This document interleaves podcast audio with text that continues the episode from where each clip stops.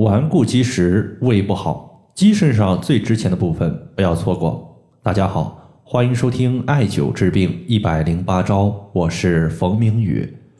最近呢，我发现微信上面有一条留言说：“冯明宇老师，我们这里疫情已经管控半个多月了，但是家里面的孩子消化不太好，稍微吃点就容易积食。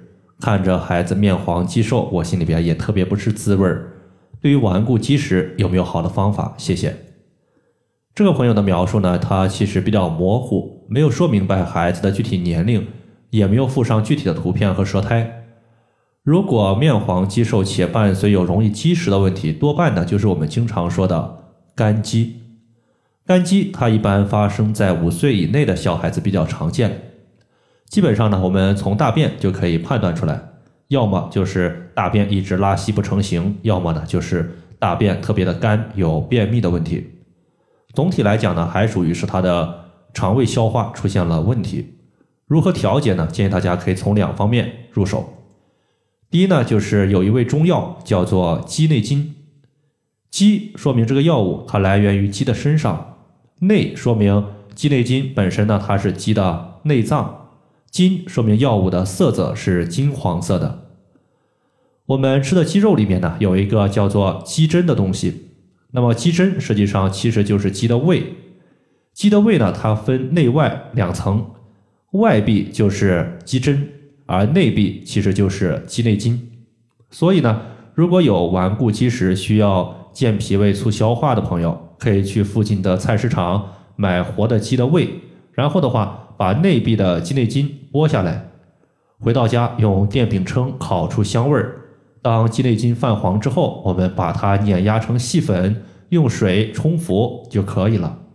它对于调节那些顽固的积食和肝积，整体效果还都不错。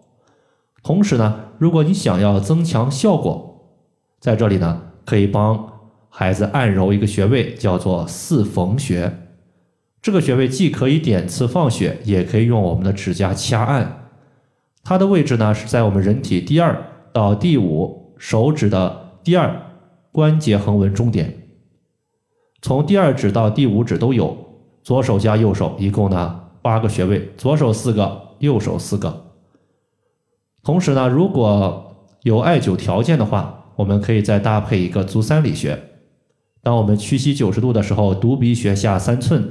就是足三里，足三里穴它作为胃经的合穴，在《针灸甲乙经》中记载有这样一句话，说五脏六腑之脏，皆取三里，三里者脏之要穴。所以，当我们艾灸足三里穴，它可以使我们的脾气上升，胃气下降，脾胃协调，那么人体的后天之本就有了。后天之本主气血，气血可以养护我们人体的。肌肤、五脏六腑各个脏器，那么各个脏器得到气血的滋养，自然呢身体它就慢慢的恢复正常了，不会再出现面黄肌瘦的一个情况。好了，以上的话就是我们今天针对顽固积食、胃的消化不好的朋友，他的一个调节方法，就和大家分享这么多。如果大家还有所不明白的，可以关注我的公众账号“冯明宇艾灸”。姓冯的冯，名字的名，下雨的雨。感谢大家的收听，我们下期节目再见。